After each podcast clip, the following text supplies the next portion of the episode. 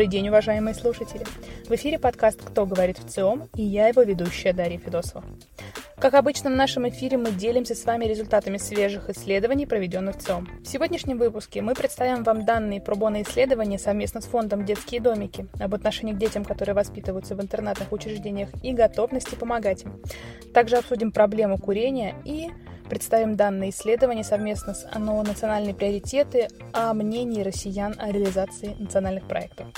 Присаживайтесь поудобнее, как всегда будет интересно и познавательно. Ну что ж, поехали! 14 июля в ЦИОМ совместно с фондом «Детские домики» представили данные пробона исследования об отношении к детям в интернатах. Представляем данные исследования. В последние годы показатели сиротства снижаются, но проблем в этой сфере еще очень много. У детей, которые воспитываются в интернатных учреждениях, разные истории. Это не только дети, у которых нет родителей или иных родственников, готовы взять их на воспитание. Это и социальное сиротство, когда родители есть, но они либо лишены родительских прав, либо ограничены в них, либо по иным причинам не могут заниматься воспитанием ребенка. А также есть ситуации, при которых дети, имеющие родителей, находятся в интернатах из-за отсутствия необходимой инфраструктуры по месту жительства для их развития или лечения. По данным исследования, почти половина наших сограждан знают людей, которые воспитывались в интернатных учреждениях. 44%. 3% россиян сами выросли в них. О том, что в детских домах и интернатах помимо детей-сирот могут находиться дети, имеющие родителей, знают 88% россиян. Топ причин, по которым дети могут оказаться в интернате при живых родителях, возглавил, по мнению россиян, вариант «родители представляют угрозу для ребенка». Так думает каждый третий, 30%. На втором месте материальная несостоятельность семьи, 16%. На третьем месте лишение родительских прав, алкоголизм или наркомания родителей, а также нехватка у родителей времени на ребенка, по 12% соответственно. Каждый десятый убежден, что ребенок может попасть в интернат по причине плохого поведения, 10%, что является негативным стереотипным представлением. Что касается готовности помогать, каждый второй россиянин признает высокий вклад благотворительных и некоммерческих организаций в помощь воспитанников детских домов и интернатов. 53%. Большинство россиян считают, что дети, которые имеют родителей и находятся в интернатах, нуждаются в дополнительной помощи наравне с детьми-сиротами. Об этом говорят 74% россиян. Противоположной точки зрения придерживаются 11%.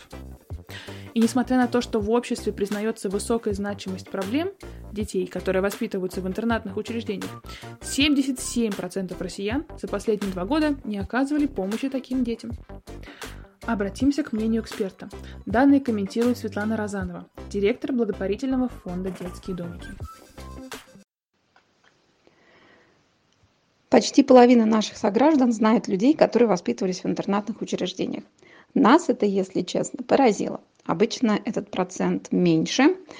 А, дело все в том, что раньше тему детей в интернатах старались максимально избегать, и в советские годы особенно, и вырасти в детском доме или воспитываться в интернате было, ну, по сути, плохим признаком а, какой-то особой там негодности, и вот эта стигматизация долгое время сохранялась. Последние 10-15 лет мы видим совершенно другое отношение к детям, которые воспитываются в интернатной системе. А, широкая общественность больше признает важность помощи детям в интернатах. Поэтому для нас, конечно, вот эти цифры 44% были удивительными, но приятно удивительными. По поводу причин, ну да, нас немножко удивило, 30% а, родителей представляют угрозу для ребенка.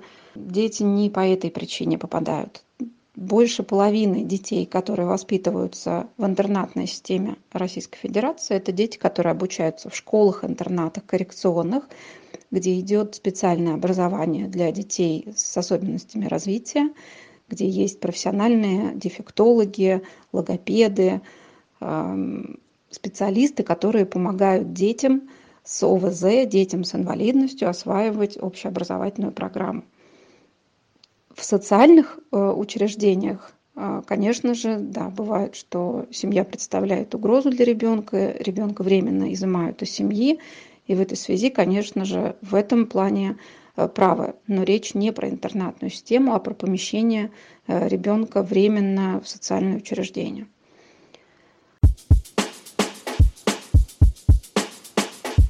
поговорим о данных, посвященных проблеме курения.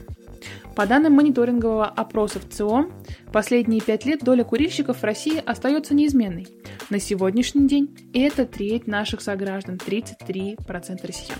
Компания по оформлению пачек сигарет предупреждающими надписями о вреде курения, сопровождаемых рисунками, стартовала в России в 2013 году. С этого момента доля курящих россиян начала снижаться с 41 до 33%. В то же время растет доля бросивших курить за 9 лет с 10 до 17%. Типичный заядлый курильщик сегодня – это мужчина. Возраст его 35-44 года, он проживает в селе имеет плохое материальное положение – какую-то На сегодняшний день не курят 67% россиян. Из них 50 сообщили, что не курили никогда. Чаще других не пробовали курить женщины, молодежь в возрасте 18-24 года и россияне старшего возраста, а также имеющие высшее образование. За последние пять лет наблюдается снижение доли желающих бросить курить. Сегодня более половины курящих россиян хотели бы избавиться от данной зависимости – 62%. Доля тех, кто не желает отказываться от сигарет, выросла за эти годы в полтора раза – с 19 до 31%. Интересно, что отказ от курения россияне стали воспринимать скорее как вынужденную меру. Если в 2017 году 22% сообщили, что для этого им достаточно сильного желания, питания, а каждый десятый называл проблемы со здоровьем, то сегодня эти аргументы приводятся с одинаковой частотой – по 16%. Не готовы отказываться от сигарет ни при каких обстоятельствах 13% россиян. В 2017 году таковых было вдвое меньше. обратимся к мнению эксперта. Данные комментирует Олег Моисеев, руководитель Московского городского отделения Общероссийской общественной организации «Общее дело». Как практик профилактики употребления психоактивных веществ среди молодежи, а, к сожалению, не могу подтвердить а, ваш осторожный оптимизм, а, как и выводы данного исследования. Связано это с тем, что табачные компании транснациональные давным-давно учли снижение интереса к курению. Учтя его, сделали огромные инвестиции в развитие индустрии иной никотинсодержащей продукции, э, электронных средств доставки никотина в организм. Поэтому мы имеем э, процесс не снижения э, употребления, а просто переформатирования его, когда у нас молодые люди переходят на новые устройства, новые изделия. Я бы искренне рад был, если бы у нас появилась новая модель некурящего поведения. Но, к сожалению, среди молодых модно не столько курение, сколько парение – потребление иной никотин содержащей продукции. Э, поэтому, как ни жаль мне это признать, думаю, что э, осторожный даже оптимизм, он весьма и весьма преждевременный. Связано это в первую очередь с тем, что рост в потреблении иной никотин содержащей продукции электронных средств доставки никотина в организм среди молодежи а у нас просто катастрофический. Ну, я надеюсь, что мой комментарий не из серии «Все пропало, мы идем ко дну». А, просто это э, необходимость еще больше работать а, в этом направлении для того, чтобы действительно изменить модели поведения, стереотипы и сделать а, молодое поколение свободным от никотина во всех его формах. И напоследок поговорим об информированности и отношении россиян к нацпроекту. В вопросе информированности населения отмечается положительная динамика. О национальных проектах в той или иной степени знает 61% россиян, плюс 2% за первое полугодие 2022 года. Практически каждый россиянин хотя бы что-то знает об одном национальном проекте – 97%. Видят произошедшие позитивные изменения благодаря нацпроектам 57% наших сограждан. Самые заметные позитивные изменения в первой половине 2022 года. Рост онлайн-сервисов в сфере услуг, благоустройство городской среды, рост туристических предложений, строительство социальных объектов в новых микрорайонах, ремонт дорог. Также россияне заметили, что государство и органы власти за последний год стали уделять больше внимания следующим направлениям развитие цифровой экономики, развитие внутреннего туризма, благоустройство населенных пунктов, забота о семьях с детьми, качество и безопасность дорог. Данные исследования комментирует Юлия Грязнова, руководитель дирекции стратегии, исследований и аналитики автономной некоммерческой организации «Национальные приоритеты». За последние полгода выросли все показатели абсолютной эффективности национальных проектов, которые мы вместе с ЦОМ измеряем. Ну вот смотрите, э, выросла информированность э, о национальных проектах на 3 процентных пункта. На 6 процентных пунктов в среднем выше люди оценили внимание государства к сферам национальных проектов. Выросла на 4 процентных пунктах информированность о мерах национальных проектов на 7% пунктов в среднем выросла оценка реальных позитивных изменений. То есть того, что люди действительно видят. Они смотрят и говорят, да, действительно, мы видим, что произошли позитивные изменения экологии, в городском строительстве и так далее. И э, мы получили эти позитивные изменения, в общем, в очень сложные для страны полгода.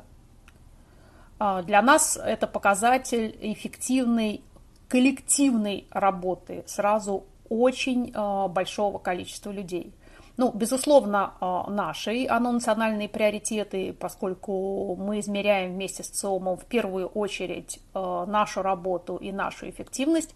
Это показатель нашей эффективности в коммуникациях, в донесении информации о возможностях нацпроектов для людей, о конкретных результатах и глобально о позитивном смысле нацпроектов для страны это э, результат эффективной работы реализаторов национальных проектов как на федеральном уровне, так и в регионах. Это тоже очень важно понимать, что, конечно же, э, когда мы спрашиваем людей об изменениях, это те изменения, которые они видят, ну, то, что называется на расстоянии вытянутой руки, то, что они видят в своем доме, вокруг своего дома, в своем городе, там, где они ходят, там, где они живут непосредственно. И, конечно же, это э, результат э, позитивного настроя людей, э, настроя, который в том числе создается результатами национальных проектов, потому что позитивный настрой, конечно, зависит от красивых городских пространств, от поездки по комфортным, удобным дорогам, от того, что дети ходят в новые школы, участвуют в волонтерских движениях и взрослые люди тоже участвуют в волонтерских движениях. И вот всеми этими результатами национальных проектов как бы в дополнение тоже создается позитивный настрой людей.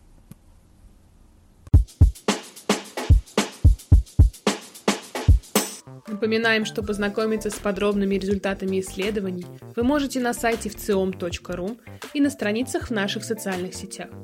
Все выпуски подкаста «Кто говорит в ЦИОМ» доступны на всех крупных платформах от Яндекс Музыки до Apple и Google. Слушайте, подписывайтесь и рекомендуйте нас друзьям. С вами был подкаст «Кто говорит в ЦИОМ» и его ведущая Дарья Федосова. Встретимся через неделю. Пока!